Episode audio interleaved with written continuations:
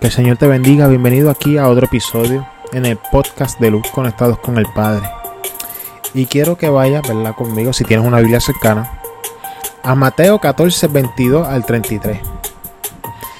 Dice, enseguida Jesús hizo a sus discípulos entrar en la barca e ir delante de él a la otra ribera, entre tanto que él despedía a la multitud. Despedida la multitud, subió al monte a orar aparte. Cuando llegó la noche, estaba allí solo, y ya la barca estaba en medio del mar, azotada por las olas, porque el viento era contrario.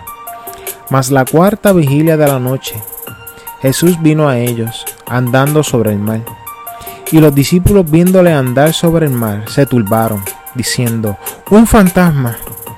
Y dieron voces de miedo, pero enseguida Jesús le habló diciendo, Tened ánimo, soy yo, no temáis. Entonces le respondió Pedro y dijo, Señor, si eres tú, manda que yo vaya sobre ti a las, las aguas. Y él dijo, ven.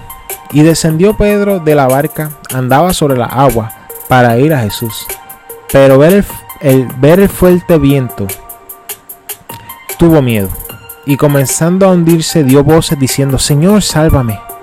Al momento Jesús extendió la mano asió de él y le dijo, hombre de poca fe, ¿por qué dudaste? Y cuando ellos subieron en la barca se calmó el viento. Entonces los que estaban en la barca vinieron y le adoraron, diciendo, verdaderamente eres hijo de Dios. Eh, aquí vemos una situación, ¿verdad? En, la cual los doce discípulos están en la barca enfrentándose a, a un viento contrario, con olas fuertes. Tenían mucho miedo a, a hundirse, a fallecer, ¿verdad? Y más aún cuando pensaron que veían un fantasma, pero en verdad era Jesús. Al darse cuenta de que era Jesús, Pedro quiso ir a donde él estaba y caminar sobre el agua. Jesús le dijo, ven, en confianza. Pero Pedro empezó a mirar la gran magnitud del viento, la gran magnitud de las olas que azotaban la barca, lo más seguro que, que la daban a él. Y empezó a desenfocarse y tener miedo. Ahí empezó a hundirse. Jesús lo salva, pero le dice, hombre de poca fe, ¿por qué dudaste? Y aquí yo quiero, ¿verdad? Concluyo con, con, con el versículo y quiero decirte, ¿a qué tipo de magnitud tú estás viviendo en este momento? O sea, ¿qué tipo de magnitud tú estás viendo hoy en día?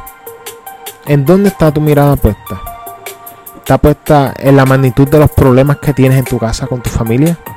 ¿O la magnitud de que te sientes solo? Porque no tienes familiares tan lejos. No puedes compartir con tus amigos. Porque viven en otras casas. Y solamente tienes a tu almohada en tu cuarto y lo único que hace es llorar. O estás mirando la magnitud de los enfermos por el coronavirus que sube, sube día a día y todavía no encuentran la cura. Todavía no encuentran una vacuna. O la magnitud de los temblores. Si estás viviendo en un área donde eh, eh, eh, hay muchos temblores, ¿verdad? Como, como es aquí en Puerto Rico, que hace poco pues empezaron eh, muchos de los temblores y pues mucha gente terminó sin, sin sus hogares. O tal vez estás viendo la magnitud del dinero que necesitas para pagar las cuentas. Y el dinero que supuestamente el, el, gobierno te dijo que te va a dar y todavía no llega. O decidiste dejar todo en las manos de Dios y confiar en la magnitud de su amor, en la magnitud de su poder, en la magnitud de su cuidado. Cuando él dice en Mateo 6:26, mirad las aves del cielo, que no siembran ni ciegan, ni, ni recogen en granos, ni recogen en graneros, perdón. Y vuestro Padre Celestial las alimenta.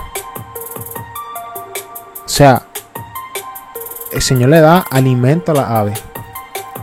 Les da de beber a las aves. Ellas no cosechan, ellas no siembran. Y el Señor cuida de ellas. O sea, si el Señor cuida de los animales de la tierra, ¿qué más cuidado no va a tener de nosotros que somos su creación eh, perfecta, su creación máxima? Cuando Él vino a esta tierra, entregó a su Hijo. O sea, cuando Jesús vino a esta tierra, entregó su vida para morir por nosotros. O sea, y quiero dejarte con estas palabras que le dijo Moisés a Josué cuando lo puso como sucesor, ¿verdad? En Deuteronomio 31, 8 le dice, y Jehová va delante de ti, Él estará contigo, no te dejará ni te desamparará, no temas ni te intimides. So, quiero decirte hoy que Dios, Jehová, está delante de ti. Él está contigo. No te dejará. No te desamparará. No temas ni te intimides. O sea, Dios está contigo en las buenas y en las malas. Y si tú sientes que Dios no está contigo, Hoy puede ser ese día en que tú le digas, Señor, yo te entrego mi vida, yo quiero que estés conmigo. He tenido muchos miedos, he mirado la magnitud de este mundo, Señor, que lo único que ha hecho es intimidarme, sembrar miedo en mí. Tengo miedo de, de cuando voy a trabajar y regresar a mi casa enfermo y enfermar a los míos. Pero Señor, yo entrego mi vida delante de ti. Te entrego mi corazón, te entrego mis sueños, te entrego todo de mí, Señor Jesús. Y quiero que tú seas el dueño y salvador de mi vida. Hoy puede ser ese día en que tú le digas al Señor, Señor, confío en ti. Y no me voy a dejar intimidar. Y no me voy a dejar influir por el, medio, por el miedo ni por lo que digan en el televisor ni el internet.